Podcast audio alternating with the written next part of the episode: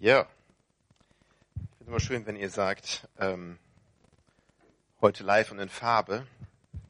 Ist eigentlich ja eher 3D als 2D, ne? Denn Farbe ist eigentlich, naja, aber 3D ist auch mal ganz gut. Okay, holt gerne eure Bibel mit raus, wenn ihr habt. Ich habe eine dabei. Oder eure Handys. Die dürft ihr hier rausholen, wenn ihr da eure Bibel drauf habt. Wir wollen uns heute einen Text angucken, wie Anne schon gesagt hat, der ähm, nicht unbekannt ist, aber trotzdem nicht ohne ist. Einige von euch wissen, ich arbeite nebenbei ein paar Stunden als Lehrer in der Woche. Äh, gebe ich Religionsunterricht an einer Schule für meistens ältere Schüler. Und für jemanden, der jetzt nicht ausgebildeter Pädagoge ist, ist eine der größten Herausforderungen, eine der größten Schwierigkeiten, ähm, wie kriegt man die Kinder und Jugendlichen dazu, sich irgendwie für was zu interessieren, wofür sie sich gar nicht interessieren würden. Jemals. Ja? Hier ist ein Thema, Schule ist sowieso, egal was da kommt, Schule ist erstmal Schule. Und dann kommt ein Thema, was man irgendwie machen muss. Ja, und es gibt Zensuren, manchmal jedenfalls.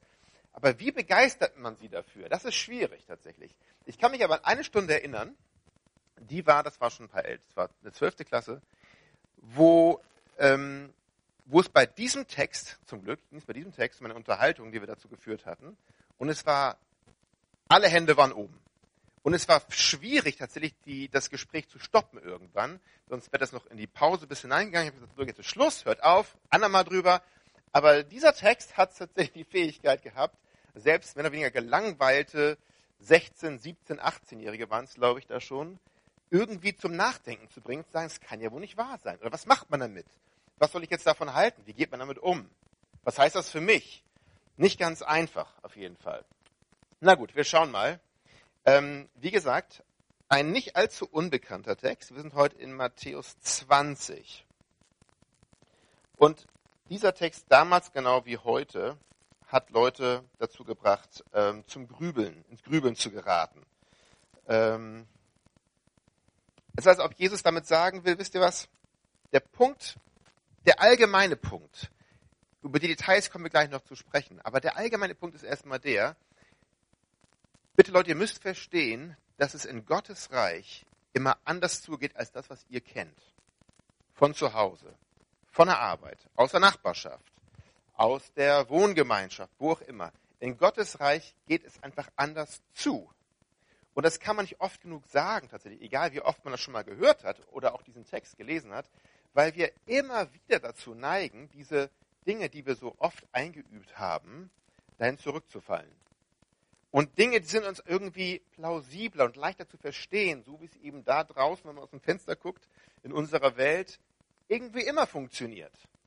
Und deswegen, wenn Jesus ein Gleichnis erzählt, sagt er sehr häufig, besonders im Matthäus-Evangelium, in Gottes Reich aber. In Gottes Reich aber. Und es wird einen immer herausfordern. Es wird einen immer dazu bringen, dass man sagt, ah, das ist schon irgendwie anders.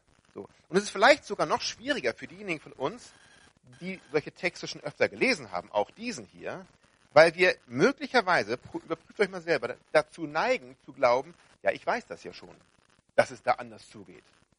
Aber ist das an sich schon mal ähm, eine Garantie, dass wir nicht in die gleiche Falle tappen, dass wir nicht in die gleiche Falle tappen und manchmal dann sozusagen das, was wir von da draußen kennen, von Leuten, von Menschen, von uns selbst, auch immer auf Gott übertragen. Und das mit hineinnehmen in das, so geht auch die Beziehung zu Gott. So geht auch Gemeinde. So geht auch Gott näher kommen. Ähm, wir werden immer herausgefordert, weil die Suppe, in der wir schwimmen, in der wir uns eigentlich wohlfühlen, jeden Tag, ist eine andere als Gottes Reich. Gottes Reich ist immer anders. Gottes Reich aber, sagt Jesus immer wieder. Okay, wir wollen das mal durchgehen zusammen. Und wir schauen uns diese Geschichte einmal an. Ab Vers 1 bis Vers 16 lesen wir einmal gemeinsam. Haben wir den ganzen Text und dann, ähm, ihr könnt ja schnell mal gucken, vielleicht, wo ihr drüber stolpert. Nur für euch alleine werden wir das mal so lesen. Ab Vers 1. Denn mit dem Himmelreich ist es wie mit einem Gutsbesitzer. Denn mit dem Himmelreich ist es wie mit einem Gutsbesitzer der sich früh am Morgen aufmachte, um Arbeiter für seinen Weinberg einzustellen. Er fand etliche und einigte sich mit ihnen auf den üblichen Tageslohn von einem Denar. Dann schickte er sie in seinen Weinberg. Gegen neun Uhr ging er auf den Marktplatz und sah dort noch andere untätig herumstehen. Geht auch ihr in meinen Weinberg, in meinen Weinberg arbeiten, sagte er zu ihnen. Ich werde euch dafür geben, was recht ist. Da gingen sie an die Arbeit. Um die Mittagszeit und dann noch einmal gegen drei Uhr ging der Mann wieder hin und stellte Arbeiter ein. Als er gegen fünf Uhr ein letztes Mal zum Marktplatz ging, fand er immer noch einige, die dort herumstanden. Was steht ihr hier den ganzen Tag untätig herum? fragte er sie. Es hat uns eben niemand eingestellt, antworteten sie. Da sagte er zu ihnen, geht auch ihr noch in meinen Weinberg arbeiten. Am Abend, sagt der Weinbergsbesitzer zu seinem Verwalter, ruf die Arbeiter zusammen und zahl ihnen den Lohn aus. Fang bei den Letzten an und hör bei den Ersten auf. Die Männer, die erst gegen fünf Uhr angefangen hatten, traten vor und erhielten jeder einen Denar. Als nun die Ersten an der Reihe waren, dachten sie, sie würden mehr bekommen, aber auch sie erhielten jeder einen Denar. Da begehrten sie gegen den Gutsbesitzer auf. Diese hier, sagten sie, die zuletzt gekommen sind, haben nur eine Stunde gearbeitet, aber du gibst, du gibst ihnen genauso viel wie uns. Dabei haben wir doch den ganzen Tag über schwer gearbeitet und die Hitze ertragen. Da sagte der Gutsbesitzer zu einem von ihnen, mein Freund, ich tue dir kein Unrecht. Hattest du dich mit mir nicht auf einen Denar geeinigt? Nimm dein Geld und geh. Ich will nun einmal dem Letzten hier genauso viel geben wie dir. Darf ich denn mit dem, was mir gehört, nicht tun, was ich will? Oder bist du neidisch, weil ich so gütig bin? So wird es kommen, dass die Letzten die Ersten und die Ersten die Letzten sind. Dass die Ersten die Ersten sind, jetzt die Ersten sind und die Ersten die Letzten. Das Sprichwort kennen wir. Und ich erinnere mich, wie gesagt, selbst beim Lesen jetzt noch daran, wie die Augen alle dabei waren. Selbst in einer Schulklasse, wo auch schon einige das schon mal gehört hatten. Aber wie kann das sein? Wie kann das sein? Die Reaktionen reichten davon verwirrt bis ratlos. Viele waren ärgerlich tatsächlich, ganz ähnlich wie die Angestellten hier auf diesen Gutsbesitzer. Beziehungsweise, wenn wir einen Schritt nach hinten machen, was will Jesus damit sagen? durchaus ärgerlich. Man muss sich das mal vorstellen, du hast den ganzen Tag gearbeitet, in Hitze geschuftet. Und dann kommt endlich der Vorarbeiter mit der Lohntüte. Und die Letzten bekommen das, was du bekommen solltest. Und vielleicht denkst du dir schon, oh klasse, die haben die Löhne erhöht. Super. Und dann kriegst du trotzdem das Gleiche. Enttäuschend.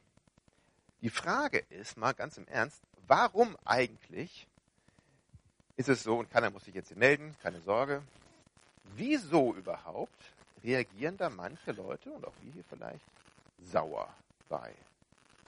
Weil wir uns ja, denke ich mal, aus irgendeinem Grund mit den Leuten identifizieren, die da zuerst angefangen haben zu arbeiten. Oder? Wir lesen die Geschichte und denken so, ist ja unfair für die. Weil irgendwo ganz tief in uns, das ist unsere Gruppe. Mit denen identifizieren wir uns. Aber Frage, wieso eigentlich? Wieso überhaupt sehen wir uns eher als diejenigen, wenn wir das hören, die auch ganz am Anfang schon immer angefangen haben, oder andersrum, die allgemein mehr getan haben? Die ungerecht behandelt werden, wenn sie das Gleiche nur bekommen, als die, die weniger tun. Wieso neigen wir dazu, uns als diese Gruppe zu sehen? Warum nicht sehen wir uns, warum fühlen wir uns nicht total, warum sind wir nicht begeistert für die, die ganz am Ende nur ein bisschen machen, trotzdem den gleichen Lohn bekommen? Warum sagen wir nicht, ey, wie cool ist das denn für diejenigen? Was für ein tolles Geschenk. Ähm, Kenne ich ja auch aus meinem Leben vielleicht, dass irgendwo mir mal was passiert ist, das hatte ich überhaupt nicht verdient. Oh, und, und wenn, das ist, das ist so wunderbar, ich freue mich für die mit. Und ich freue mich für andere mit, die was bekommen, was sie eigentlich, was andere sagen, was sie nicht verdient hätten. Ein Geschenk bekommen, was ich vielleicht gerne gehabt hätte. Dass man sich für die mitfreut wieso neigen wir dazu, uns als die zu sehen, die irgendwie mehr gemacht haben als andere? Muss man sich auch mal fragen. Ähm, ist gar nicht unbedingt so vorausgesetzt. Es fällt uns aber irgendwie leichter, uns in die Rolle zu versetzen. Und im weltweiten Vergleich, das wissen wir ganz genau, da sind wir alle nicht diejenigen, die am längsten und am härtesten arbeiten, wenn es nur um Arbeit jetzt geht. Es gibt Leute, es gibt viele, viele Menschen, die große Mehrheit der Menschen, ähm, arbeiten viel, viel länger und viel, viel härter, als wir es gewohnt sind hier in unserem Land, für einen Lohn, für den wir wahrscheinlich noch nicht mal aufstehen würden. Uns geht's richtig klasse. Muss man gar nicht betonen, das wissen wir. Trotzdem haben wir das irgendwo in uns drinne, so einen Blick nach rechts und links zu werfen und zu sagen, also eher, dass wir uns immer für die freuen, die so gnädig behandelt werden, so beschenkt behandelt werden, sondern dass wir uns eher immer als diejenigen sehen, die sowohl ich hätte eigentlich was Besseres verdient oder, andere Seite, womit habe ich das denn verdient? Beide Sachen kennen wir. Und auch mal die Überschrift hier, das habe ich nicht verdient, kann man ja so und so lesen. Ne? Wir neigen manchmal dazu, eher zu sagen, ich hätte was Besseres verdient oder mehr verdient. Oder wir sagen, hm, habe ich nicht verdient. Sowas. Wieso passiert mir das? Sowas Schlimmes. Sowas Ungerechtes. Wieso eigentlich? Jesus hält offensichtlich so ein Verdienstdenken für sehr, sehr gefährlich. Gerade wenn es darum geht, dass wir verstehen, wie er eigentlich ist. Wenn wir verstehen wollen, wie Gott eigentlich ist. Er ist nämlich anders. In Gottes Reich aber geht es anders zu. Das Reich der Himmel aber ist wie und so weiter.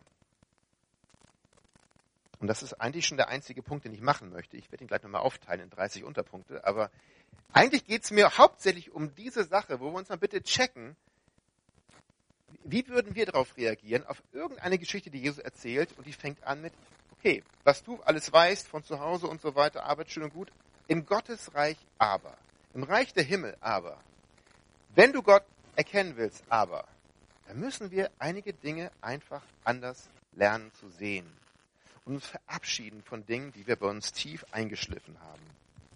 Okay. Gottes Reich ist anders. Und zwar, wenn man es mal allgemein weiterführt, als Überschrift müsste man sagen, weil hier ganz offensichtlich Gnade regiert und nicht Verdienst. Gnade regiert und nicht Verdienst. Und auch das will ich nicht ungesagt lassen. Natürlich geht es auch darum, wer kommt wann zu Jesus? Wer kommt wann zu dem, zu dem Begreifen tatsächlich, äh, ich will Jesus nachfolgen, vielleicht später im Leben oder früher im Leben. Und am Ende äh, finden wir raus tatsächlich, jeder ist in Jesus gleichermaßen begnadigt, gleichermaßen zu Gottes Kind gemacht. Gottes Kind ist ein Stand, den wir haben vor Gott. Und ganz egal, wie chaotisch unser Leben gelaufen ist vorher und wie lange oder wie vorbildlich, ja, ganz wurscht. Am Ende sind wir alle Empfänger von Gnade und Geschenk. Am Ende hat keiner das aufgrund seines eigenen Lebens verdient, Gottes Kind genannt zu werden und zu sein. Wir alle werden damit beschenkt. Ganz egal, wie das Leben vorgelaufen ist. Okay. Und trotzdem gibt es einige Punkte, die wir nochmal hier rausgreifen wollen. Dass wir nämlich nicht akzeptiert sind oder abgelehnt aufgrund von dem, was wir selbst geleistet haben. Der erste Gedanke ist der hier, der hier auffällt, finde ich, in der Geschichte. Jeder ist bei Gott eingeladen.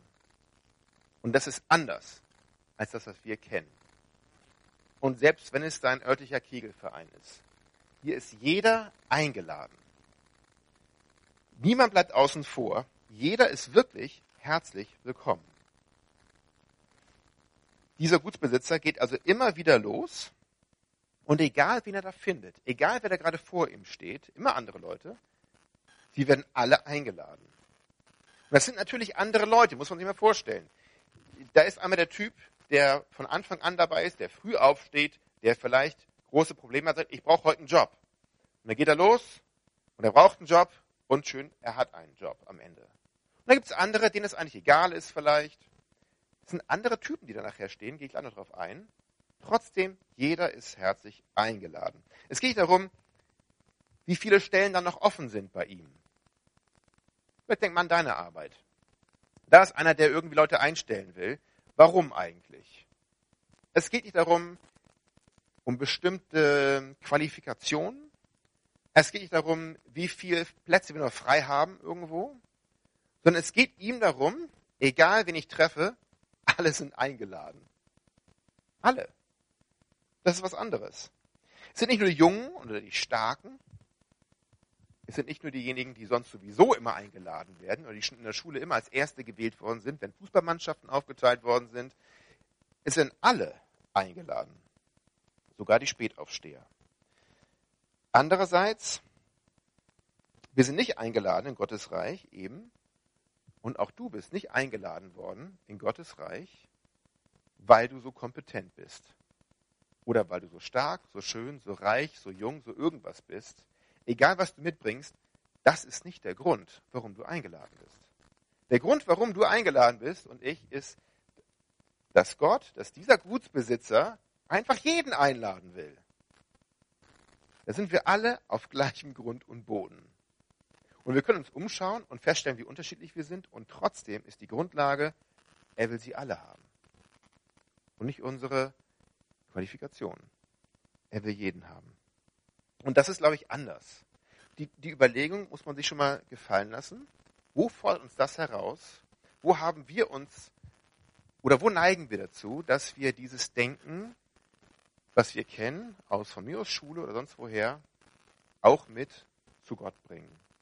Dass wir irgendwie vielleicht der Meinung sind, na gut, Gott ist vielleicht mit mir zufrieden, wenn ich bestimmte Kompetenzen mitbringe wenn ich bestimmte Bereitschaften mitbringe, wenn ich bestimmte Fähigkeiten mitbringe, wenn ich bestimmtes Verhalten mitbringe, dann bin ich eher eingeladen, bin ich ihm eher wohlgefällig als andere.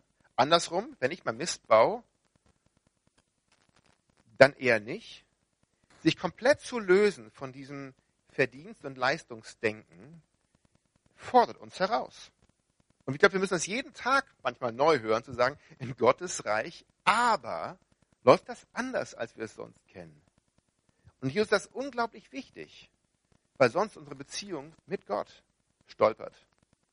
Ich sage nicht, dass sie zerbricht, aber wir werden immer ein komisches, schräges Bild mitbringen von Gott. Wir werden immer irgendwo vielleicht Dinge mit mitschleifen, die gar nicht nötig sind. Und Gott sagt, das musst du anders lernen. Ich bin anders als dein Chef. Ich bin anders als deine Eltern, als dein Lehrer, als dein äh, Oberstleutnant. Ich keine Ahnung, was für Ränge es gibt im Bund. Und verweigert, Entschuldigung. Gott ist anders. Gottes Reich ist anders. Zweiter Gedanke. Gott handelt nicht aus Mangel. Und ich muss noch ein bisschen erklären, was wir damit meinen. Dieser Gutsbesitzer, wenn man das mal weiter spinnt, den Gedanken, der geht jetzt also nicht los, weil er mehr Geld verdienen muss. Und er hat noch nicht genug. Er geht nicht los, weil er sagt, hier sind Stellen unbesetzt und wenn die jetzt, wenn wir die nicht äh, besetzen können, verdienen wir nicht genug Geld, dann habe ich vielleicht ein Problem mit Leuten, denen ich Geld schulde oder äh, mit irgendwelchen Investoren und so weiter. Ich brauche also Leute. Dieser Gutsbesitzer scheint völlig frei zu sein von eigenen, eigenen Bedürfnissen, von eigenem Mangel. Es ist nicht sein Mangel, der ihn zum Marktplatz führt und sagt, ich suche nochmal Leute zusammen, sondern er kommt, weil er so viel zu geben hat. Und weil er den Mangel sieht bei den Leuten, die da rumstehen. Na, wieso steht die hier rum, untätig? Du kannst was Besseres machen mit deiner Zeit. Du kannst was Besseres machen mit deinem Leben. Wofür setzt du dein Leben ein? Das wird jetzt zweimal wiederholt. Und zwar, das sind ja auch Vokabeln, die vielleicht bei uns auch bitte aufstoßen. Was heißt hier untätig? Ich mache ja auch noch was anderes. Ne? Aber er sagt, wieso stehst du hier so untätig herum? Der Gutsbesitzer hat keine Probleme. Dieser Gutsbesitzer hat, wie gesagt, alles, was er braucht, um glücklich zu sein. Aber er lädt ein, um Leute damit reinzunehmen in seinen Überfluss, nicht aus seinem Mangel heraus. Und deswegen hat er da, wie eben schon gesagt, am Ende völlig unterschiedliche Typen. Er hat diejenigen, die ganz früh da sind, er hat diejenigen, die ganz später sind. Und das können ganz unterschiedliche Gründe sein. Aus welchen Gründen sind vielleicht andere erst später auf diesem Marktplatz? Offensichtlich waren sie morgens noch nicht da, später sind sie da. Warum vielleicht? Vielleicht, vielleicht haben einige sich verlaufen auf dem Weg dahin. Vielleicht haben einige sich gesagt, und ihr dürft das für euch selbst übersetzen auf unser Leben, ich finde den Weg schon, und auf einmal stellen sie fest, oh Mann, ich bin völlig woanders gelandet. Ich werde nie noch einen Job bekommen. Unmöglich. Ich bin jetzt irgendwo im nächsten Dorf gelandet oder irgendwo eine falsche Straße. Ähm, und dann, wenn ich dort ankomme, ist alles zu spät. Dann haben sie sich verlaufen. Aus Versehen irgendwelche Fehler gebaut, eingebaut ins Leben und stellen dann zu spät fest, ach, ich muss korrigieren. Selbst die, wo wir dann sagen können, ach Mensch, okay, das ist noch ganz, ja, tut mir leid für dich. Aber gute Nachricht, er will auch dich haben. Vielleicht waren es auch keine Leute, die sich verlaufen haben. Vielleicht waren es Leute, die die woanders rausgeflogen sind. Vielleicht waren es Leute, die sich was zu Schulden haben kommen lassen. Die waren schon irgendwo anders angestellt und dann hat der gesagt, ähm, der andere Chef möglicherweise, nee, du kannst gehen, bitteschön. Ich warte noch nicht mal das Ende des Tages ab. Dich will ich hier nicht mehr. Tschüss. Aber er braucht Geld. Was macht er? Geht zurück zum Marktplatz, sammelt all seinen Mut zusammen, glaubt gar nicht, dass er noch irgendwie jemand findet, der vielleicht ihn anstellt. Aber das ist ein anderer Typ als der erste. Aber auch die will er haben, der Gutsbesitzer. Nicht nur verlaufen, sondern vielleicht einfach nicht mehr gewollt. Kann auch sein, dritte Möglichkeit, es sind Leute, die haben einfach verpennt. Haben vergessen, Wecker zu stellen am Ende. Und andere würden sagen, du, vielen Dank. Also wenn du nicht mal einen Wecker stellen kannst und rechtzeitig da zu sein, dann brauchen wir dich gar nicht haben. Bleib gleich zu Hause, mach was anderes. Aber selbst die will dieser Gutsbesitzer haben. Es ist nirgendwo die Frage gestellt, okay, es ist jetzt drei Uhr, erklär mir noch kurz, warum du jetzt noch hier stehst. Außer, was ich sehen kann, du stehst hier nur untätig herum. Aber wo ist dein Lebenslauf? Ja? Äh, sag mir, warum ich dich einstellen sollte. Ist uninteressant. Er will sie alle haben. Vielleicht möglicherweise auch, vielleicht sehr modern gedacht, dass es Leute sind aus unserer heutigen Generation, sehr postmodern, aus der im Prinzip Ja-Kultur. Ja? Hast du auch schon mal gehört? Hey, wollen wir nächste Woche einen Kaffee trinken gehen? Im Prinzip ja, aber jetzt schon mal verpflichten für nächste Woche ist eher Arsch. Vielleicht kommt noch, sage ich nicht laut, aber vielleicht kommt noch was Besseres, was ich machen könnte nächste Woche. Deswegen sage ich noch nicht jetzt ja, aber im Prinzip schon. Auch solche Leute, die sich dachten, vielleicht finde ich noch einen besseren Job. Im Prinzip ja, aber ich will mich jetzt noch nicht festlegen so sehr. Und dann stehen sie rum und warten und suchen und nichts kommt. ja, schade, hätte ich doch mal lieber das erste nehmen sollen. Aber jetzt viel zu spät. Und dann kommt der Typ nochmal an und sagt, weißt du was, auch dich hätte ich gern dabei. Mach was mit dem, was du hast. Geh nicht untätig herum, komm zu mir. Ich habe dir was anzubieten. Nochmal, egal warum und egal, da ist am Ende des Tages eine völlig gemischte Gruppe von Arbeitern. Völlig andere Typen. Und ich könnte mir vorstellen, dass die, wenn da weiß ich, mehrere Personen an einem so einem Dings arbeiten, irgendwie irgendein Projekt, dass die sich auch so ein bisschen schräg angucken und sagen, also ich hätte lieber andere in meinem kleinen, äh, an meinem Schreibtisch sitzen, die so sind wie ich. Aber hier sind ja nur Leute, die anders ticken. Hier sind Leute, die machen mir das nicht leicht zu arbeiten, weil wir sind sehr unterschiedliche Typen. Genau darum geht es im Reich Gottes. Völlig andere Typen. In Gottes Reich aber geht es andersrum, anders zu, als wir das sonst gewohnt sind aus der Welt. Dieser Gutsbesitzer will sie alle haben. Und was ihn antreibt, ist nicht, dass er sonst Geld verliert, wenn irgendwas nicht geerntet wird, sondern das sind Leute, die untätig herumstehen. Und er kann das ändern. Also, seine Motivation ist eine andere als die, auf die wir in unserer Welt treffen. Und warum ist das wichtig? Wenn wir das falsch verstehen, dann verstehen wir Gott sehr falsch.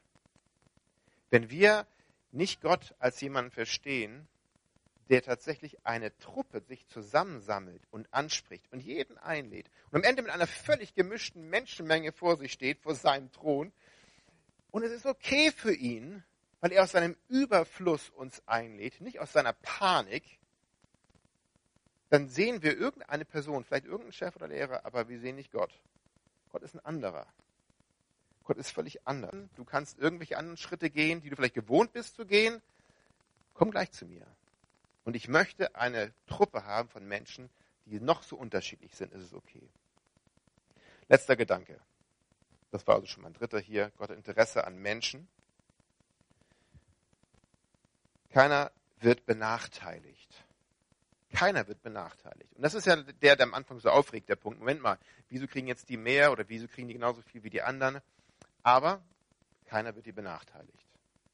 Und auch das, ich weiß nicht, wie es auf deine Arbeit zugeht, oder, oh, ich kenne auch unfaire Lehrer tatsächlich, jedenfalls weiß ich es von als Schüler, alle Lehrer sind irgendwie ungerecht, keiner sieht wirklich, was derjenige verdient hätte, normalerweise. Keiner sieht die geheimen Anstrengungen, die irgendwo gemacht werden. Ich hätte eine bessere Note verdient. Dieser Gutsbesitzer ist absolut gerecht. Keiner bekommt zu wenig. Keiner wird, vielleicht so rum, wird übers Ohr gehauen. Bei keinem wird irgendwie gespart, weil er irgendwo sparen muss, er hat sonst nicht genug. Und äh, alle bekommen einen fairen Lohn. Einige vielleicht mehr, als sie nach Meinung anderer verdient hätten, aber niemand wird übers Ohr gehauen. Und was eigenartig ist, auch wenn es hier einen Lohn gibt für Arbeit, natürlich, sie bekommen alle einen Lohn, aber wir werden also mit der Nase drauf gestoßen, irgendwie ist ja Lohn hier sehr entkoppelt von dem, was man geleistet hat. Wir sind es gewohnt zu denken, dass man, wie gesagt, das Lohn und, und das, was man geleistet hat, irgendwie zusammenhängen müssen. Deswegen nervt uns das ja hier so. Aber hier wird es entkoppelt. Hier wird es völlig losgelöst. Ja, es gibt Lohn, aber nicht nur deswegen oder nicht so eng gegründet an das, was du gearbeitet hast. Was man bekommt, muss nicht einfach zu dem passen, was man geleistet hat, wie viel man geschwitzt hat, wie lange man geschwitzt hat, sondern entkoppelt. In Gottes Reich ist Leistungsanspruchs, Verdienst, wie auch immer denken, fehl am Platz. Und das ist gut so. Denn wir alle brauchen Gnade und nicht Lohn. Wir alle brauchen Gnade und nicht, dass einer hinguckt und sagt, was haben wir denn bitte schon geleistet? Das kennen wir genug. Und es ist wichtig, dass wir das rausschmeißen und dann denken, wenn es um Gott geht. Kein Lohn. Aber Gnade ist verstörend, wenn man in Verdienstkategorien denkt. Das ist ein bisschen vielleicht so, als ob Jesus sagen würde zu uns, ich würde mir wünschen, ihr würdet Gott nicht als Chef sehen, sondern eher als ein Vater vielleicht. Nicht zuletzt bringe ich euch auch deshalb bei, so zu beten. Gott als Vater. Und als ein Vater, der ein Kind nicht Lohn gibt, wenn er sagt, hey, magst du mir im Garten helfen? Und ein kleines Kind sagt vielleicht dann auch noch, ja, okay, aber ich habe doch irgendwie hier, kann ich ein bisschen mehr.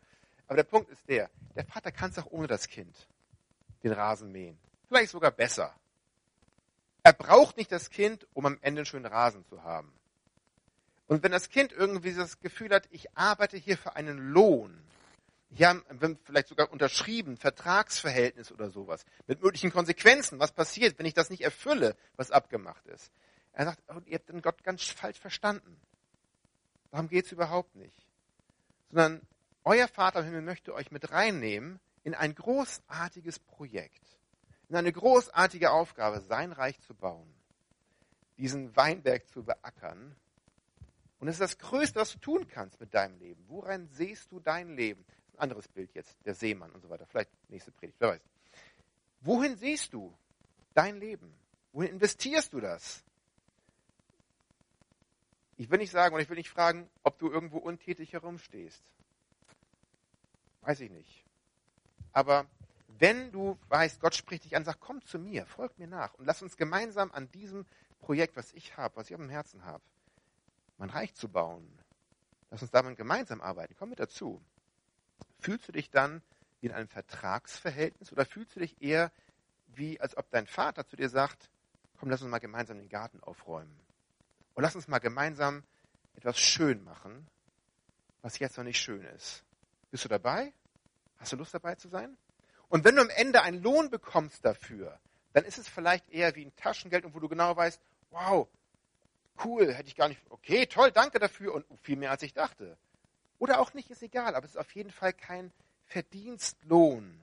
Es ist ein Geschenk. Und es geht um, komm mit zu mir, sei bei mir. Lass uns das gemeinsam tun. Ich möchte mal das wiederholen zum Ende, dass wir vielleicht, gerade wenn wir sowas schon öfter gehört haben, bitte tut uns, tut, tut dir den Gefallen und schalt dann nicht ab und zu sagen, habe ich gelernt, diese Lektion, danke. Und ich glaube tatsächlich, je öfter wir sowas hören, umso mehr müssen wir uns daran erinnern, zu sagen oder uns fragen, habe ich irgendwo in meinem Denken in Bezug auf Gott, in Bezug auf sein Reich, in Bezug auf Gemeinde, in Bezug auf Christsein, Jesus nachfolgen, habe ich irgendwo Dinge, die ich woanders gelernt habe, damit reingebracht, damit reingezogen. Und deswegen mir angewöhnt, meine Beziehung zu Gott komplizierter und schräger zu machen, als es sein soll. Kann es sein? Wenn du da ganz am Anfang bist, erspar dir das. Man lernt von Anfang an, Gott zu sehen als ein Vater und nicht als ein Lehrer oder als ein Oberstleutnant oder als ein Chef. Und lerne nicht aus Verdienst zu denken in Bezug auf Gott, sondern als Geschenk. Wir sind alle eingeladen. Und wir sind alle eingeladen, ihm zu dienen, mit reinzukommen, mit ihm zusammenzuarbeiten, ihm sein, unser Leben ihm zu geben. Und belohnt zu werden, ja, aber als Geschenk, nicht als Verdienst. Lass uns einen Moment drüber nachdenken. Vielleicht spricht dich da einiges von an. Und vielleicht möchtest du jetzt auf Gott auch antworten da und irgendwie reagieren. Dann tu das gerne. Wir nehmen uns einen Moment dafür.